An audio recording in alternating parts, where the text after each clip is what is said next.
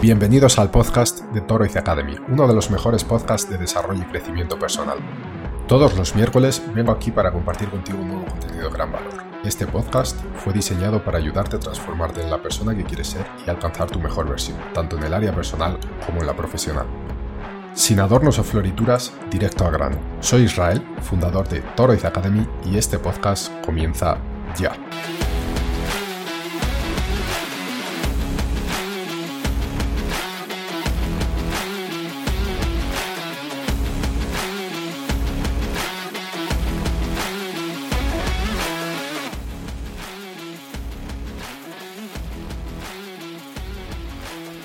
Bienvenidas y bienvenidos a un nuevo podcast de Torres Academy.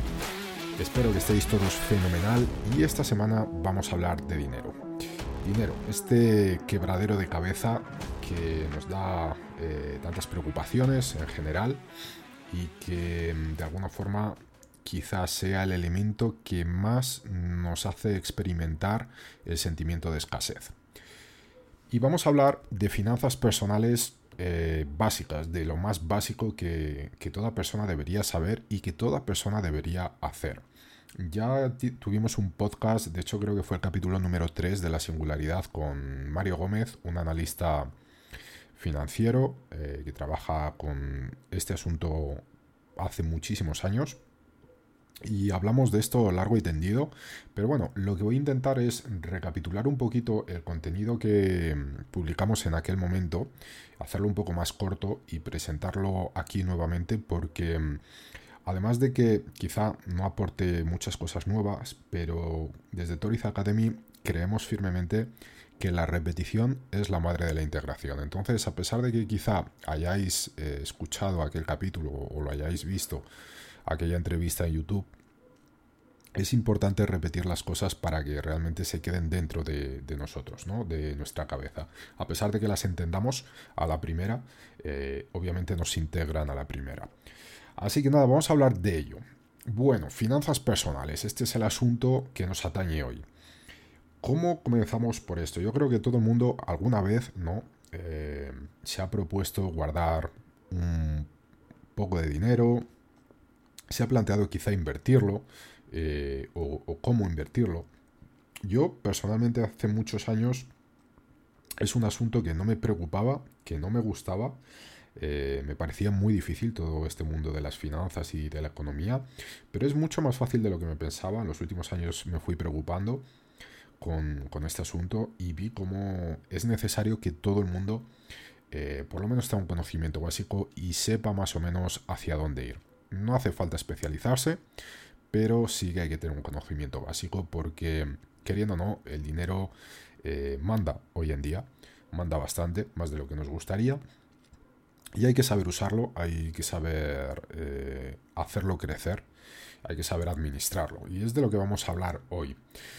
Vamos a hablar de finanzas básicas. Y cuando hablamos de finanzas básicas, ¿a qué nos referimos? Bueno, pues es un plan de acción que todo el mundo debería tener. Em, y este plan de acción pasa, pues, eh, por supuesto, por guardar un dinero y de alguna forma asegurarnos una seguridad, valga la redundancia, en nuestro futuro, sobre todo en la vejez, ¿no? Cuando somos mayores, aquel momento de la jubilación, que hasta ahora, pues bueno, en muchos países eh, funciona relativamente, pero que sabemos que en el futuro no va a funcionar las pensiones o van a desaparecer o van a ser muy bajitas y no van a ser lo suficiente para, sobrevivir. Con lo cual hay que buscar un plan alternativo. Y esto no lo digo por ser agorero o porque, mm, no sé, no, no confío en alguien o en algo. Es una cuestión matemática. Cada vez en los países desarrollados hay menos nacimientos y cada vez hay más personas mayores, con lo cual los pocos jóvenes no pueden pagar los impuestos suficientes para garantizar una vida a los adultos, a los no, a las personas más viejas, ¿no? más mayores, por así decirlo. Además de eso, eh, hay otros motivos económicos que, bueno, eh, han dejado ya más que claro que las pensiones y la jubilación es algo que va a tender a desaparecer. Entonces lo que tenemos que hacer es prepararnos para ello. Y cuanto antes comencemos, mejor. A mí los conocimientos que tengo hoy me hubiese gustado tenerlos hace muchos años. Bueno, ¿cómo podemos crear un plan financiero para eh, enriquecernos poco a poco y tener un futuro con cierta seguridad y, cierta comodidad, ¿no? El primer paso sería pagar todas nuestras deudas. Si estás endeudado o endeudada, el primer paso, el primer objetivo es centrarte en pagar todas tus deudas. Y esto primero pasa por un examen de conciencia y ver exactamente dónde eh, estamos gastando nuestro dinero y qué es lo que podemos recortar. Al final tenemos que pagar las cosas esenciales y esto eh, es relativo. Es relativo porque hay gente que para ellos, no sé, lo esencial es tomarse una caña de cerveza y una tapita en el bar. Infelizmente, no sé, yo no lo veo como algo esencial. Entonces, hay que ver cuáles son nuestros gastos superfluos, parar con ellos, guardar ese dinero y invertirlo directamente en pagar todas nuestras deudas. Por dos motivos. El primero de ellos, porque muchas de nuestras deudas tienen intereses. Entonces, em, van a crecer, van a crecer. Lo que un día debíamos si era 100, eh, en el futuro será 110. Y no solo eso también, eh, sino que las deudas no nos permiten crecer, con lo cual cuanto antes nos las quitemos, mejor. El segundo paso cuando hayamos eh, quitado nuestras deudas, sería juntar lo que se llama una reserva de emergencia. Una reserva de emergencia es un dinero, una cantidad de dinero, que te permita vivir durante seis meses pagando todos tus gastos básicos en caso de emergencia o necesidad. Es decir, por ejemplo, si pierdes el trabajo y no tienes ninguna fuente de ingresos, tener pues un colchón de seis meses para poder em, sobrevivir sin pasar grandes dificultades. Este es un dinero que solo y exclusivamente sería usado para eso. Es decir, nosotros conseguimos guardar este dinero, eh, lo ponemos en algún lugar donde pudiese rendir por lo menos un poquito, porque para quien no lo sepa, el dinero va perdiendo valor con el tiempo por causa de la inflación. Así que lo dejaríamos ahí quieto y solo lo usaríamos en caso de emergencia. Entonces, primero pagamos nuestras deudas. Segundo, juntamos una reserva de emergencia. ¿Cuál sería el tercer paso cuando hayamos em, cumplido estos dos objetivos? Bueno, pues sería comenzar a ahorrar por lo menos un 10% de nuestro salario todos los meses. Y esto es un hábito. Mm, ya hemos hablado largo y tendido de los hábitos aquí en Toriz Academy. De hecho, tenemos un curso al que os invito que le echéis un vistazo. Lo podéis hacer en hábitos.torizacademy.com. Esto es un hábito que debemos crear y en cuanto recibimos nuestro salario, lo primero que tenemos que hacer es retirar un 100% y guardarlo, ¿vale? ¿Qué vamos a hacer con este dinero? Lo hablaremos enseguida.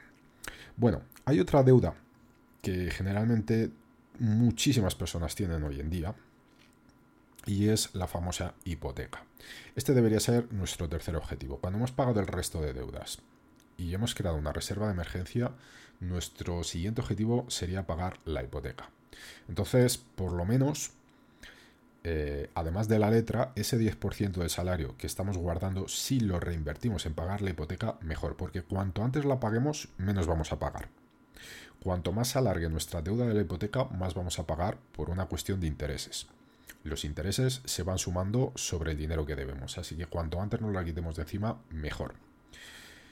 Vale, dicho esto, hemos pagado nuestras deudas, hemos juntado la reserva de emergencia y hemos pagado la hipoteca o la tenemos casi pagada. ¿Cuál sería el siguiente punto del que debemos preocuparnos? Bueno, pues he hablado al principio de este capítulo y es la famosa jubilación. Como os digo, el futuro en ese sentido no es muy prometedor. Eh, la jubilación va a tender a desaparecer y si no totalmente, pues parcialmente y debemos preocuparnos con esto. Así que de alguna forma hay que guardar un dinero y juntarlo para nuestro futuro. Eh, dependiendo del país donde vivas, dependiendo del lugar donde vivas, quizá hay planes de jubilación privados, eh, puedes invertir el dinero quizá en algún fondo de inversión con bajo riesgo, no lo sé, hay muchas opciones, pero obviamente deberíamos guardar ese dinero y no solo guardarlo, como buscar algún lugar donde invertirlo y que rinda y que vaya creciendo poquito a poco.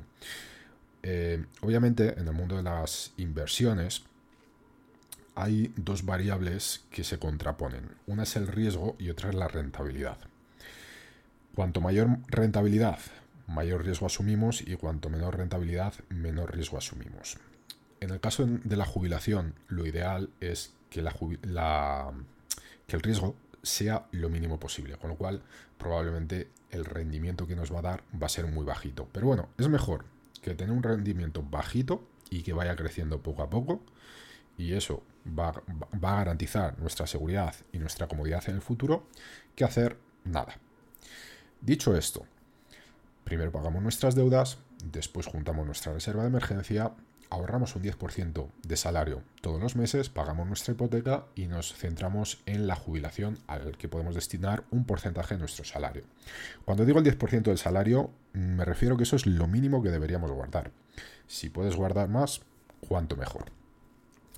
Así que si ya tenemos todo esto y todavía nos sobra dinero para guardar, ¿qué vamos a hacer con este dinero? Mirad, hay una frase que a mí me encanta y dice lo siguiente. El dinero no se guarda, el dinero se invierte. Como os he dicho antes, guardar dinero significa perder dinero. ¿Por qué? Por causa de la inflación. ¿Qué es la inflación? Para quien no lo sepa, es la subida de precios. Si tú piensas, por ejemplo, 10 años atrás, no sé dónde vives en este momento, no sé si vives en España, no sé si vives en México, en Estados Unidos o en Colombia, pero bueno, vamos a poner una moneda eh, por, por poner un ejemplo. Vamos a pensar el dólar. Si tú tienes hoy mil dólares, con mil dólares hoy no compras las mismas cosas que comprabas 10 años atrás con mil dólares. Es decir, 10 eh, años atrás con mil dólares comprabas muchas más cosas que las que tú comprarías hoy con mil dólares. ¿Por qué? Porque los precios han incrementado. Y a eso se le llama inflación. Es un poco más complejo por detrás todo este mecanismo, pero resumiendo lo podríamos decir así. Entonces, si tú tienes mil dólares guardados desde hace 10 años, tu poder de adquisitivo eh, ha ido disminuyendo poco a poco, porque con aquellos mil dólares guardados ya no puedes comprar las mismas cosas que comprabas en aquel momento que tú los guardaste. Por eso es necesario invertir nuestro dinero para que él vaya creciendo. Como os digo, cuando tú inviertes el dinero hay dos variables a tener en cuenta, una es riesgo y otra es rentabilidad, ¿vale? Que se contraponen pero van de la mano. Así que es importante invertir el dinero, porque si lo guardamos iremos perdiendo poder adquisitivo. Me puedes decir en este momento, yo no entiendo de inversiones y es un mundo muy difícil. Mira, no lo es. No lo es y te lo digo por experiencia porque cuando yo me puse a estudiar sobre ello vi que era mucho más fácil de lo que me pensaba. Obviamente hay que invertir un tiempo, una dedicación para estudiar. También hay profesionales, analistas financieros, a los que tú les puedes confiar tu dinero para que ellos te lo hagan crecer. Pero al final te voy a decir una cosa. Em, desde mi punto de vista y desde mi experiencia, me parece una decisión muy errada el hecho de que tú confíes tu dinero a alguien y tú no sepas dónde y por qué lo está invirtiendo. Porque ese analista financiero no te puede garantizar nada. Y si te garantiza algo, probablemente sea un mal analista financiero. Algo que dicen todos los grandes inversores a lo largo de la historia es que nadie, absolutamente nadie, consigue predecir el mercado. Nadie consigue predecir si una empresa va a subir, si las acciones de una empresa van a subir o van a bajar. Obviamente puedes tener una cierta intuición y una cierta experiencia que te puede decir algo, pero garantizar 100% nadie lo puede hacer. Con lo cual, el analista financiero que tú te encuentres que te garantice 100% que una inversión es muy buena y que vas a ganar mucho dinero, te está mintiendo. Y si no conoces un poquito dónde ese analista financiero está poniendo tu dinero, pues al final él puede hacer absolutamente lo que quiera con eso y de repente te puedes despedir de tu dinero un día.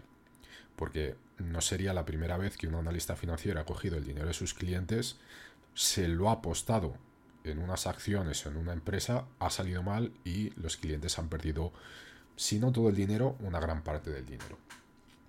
Y además contra eso mm, no se puede hacer mucho. Es decir, no dependiendo del el acuerdo que tengas con el analista, no se le puede denunciar, no se le puede meter a la cárcel. ¿Por qué? Porque el riesgo es intrínseco a la operación. Así que yo recomiendo a todo el mundo que estudie un poquito sobre inversiones, ¿vale? Pero nuestro dinero no puede estar parado, nuestro dinero tiene que estar invertido. Hay muchos tipos de inversiones, ya os digo, eh, inversiones de alto riesgo, inversiones de bajo riesgo. Lo ideal es diversificar la cartera, es decir, invertir una parte de nuestro dinero en inversiones de bajo riesgo invertir una parte de nuestro dinero en inversiones de quizá un poquito más alto riesgo. Cuanto hay otra regla muy importante que dice así, cuanto más viejo seas o cuanto más vieja seas, menos riesgo tienes que correr. ¿Por qué? Pues porque tienes menos tiempo de recuperar tu dinero. No es lo mismo que tengas 20 años y yo qué sé, hagas una apuesta en una inversión de alto riesgo que si tienes 65 o 70 años.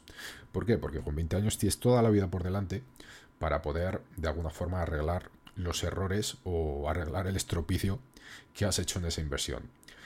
Con 70 años, pues además de que no tienes tiempo, no tienes energía ni fuerza. Así que cuanto mayores seamos, menos riesgo deberíamos asumir. Eso no quiere decir que cuanto más joven seas, tienes que asumir muchísimo riesgo, ir a lo loco. No. Pero obviamente te puedes permitir quizá jugadas un poco más arriesgadas. Y esto es un poquito el resumen de cómo debería eh, crearse un plan financiero personal y que todo el mundo lo debería tener. Em, yo sé que las cosas están difíciles, yo sé que muchas veces vivimos con el agua al cuello, pero si somos sinceros, somos sinceras y hacemos un autoanálisis, un examen de conciencia, eh, podemos vivir con menos de lo que gastamos y ese dinero que guardamos podemos reinvertirlo, podemos pagar nuestras deudas, podemos crear un plan de jubilación para nuestro futuro y al final eh, pensando sobre todo en el futuro y como hemos dicho muchas veces aquí en Toriz Academy, eh, tenemos que de alguna forma renunciar a la gratificación inmediata y pensar en la gratificación futura. Eh, los hábitos consisten en eso, en renunciar a la gratificación inmediata y pensar en el futuro. Porque yo sé que no sabemos si mañana podemos estar vivos, pero lo más probable es que estemos.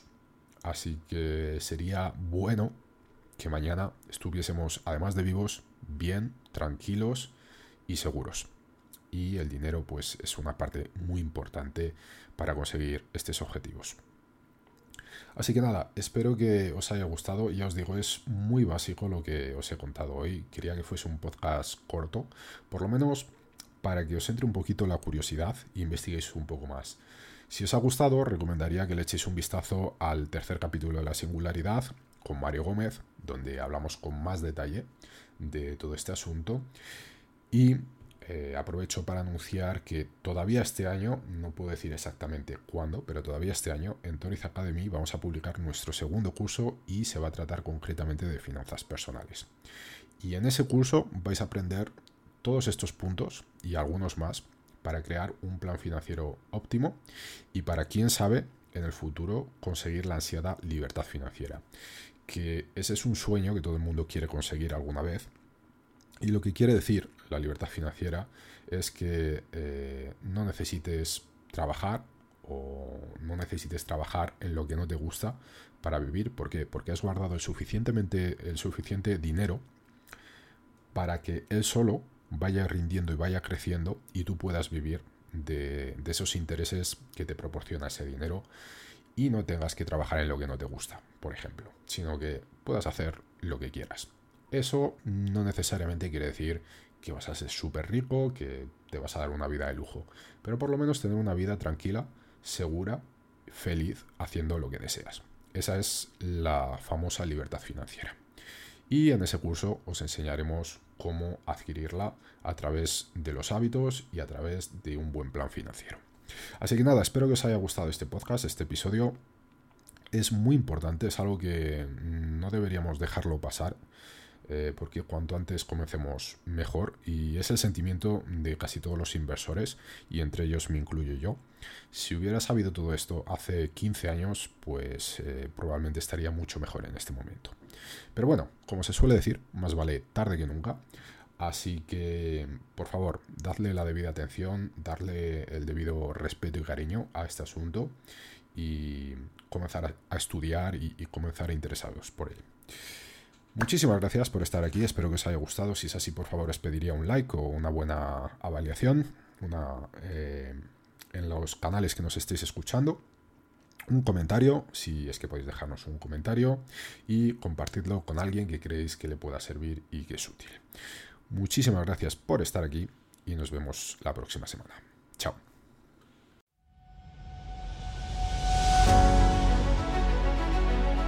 Esto ha sido todo por hoy. Puedes encontrar este y otros episodios en toroizacademy.com. Además, si te ha gustado este episodio, por favor, valora nuestro podcast en cualquier plataforma, sea esta iTunes, Google Podcast, Spotify o YouTube. Y no te olvides de compartirlo con algún amigo familiar. Nuestra misión es ayudar a todas las personas que podamos a encontrar su mejor versión. Y recuerda seguirnos en Instagram, Twitter, YouTube y visitar nuestra web torrizacademy.com, desde donde podrás acceder a este y muchos otros contenidos de calidad, además de apoyarnos en nuestro Patreon. Si no es ahora, ¿cuándo? Si no eres tú, ¿quién? Si no es esto lo que quieres, entonces, ¿qué es? Toroiz Academy, tu mejor versión.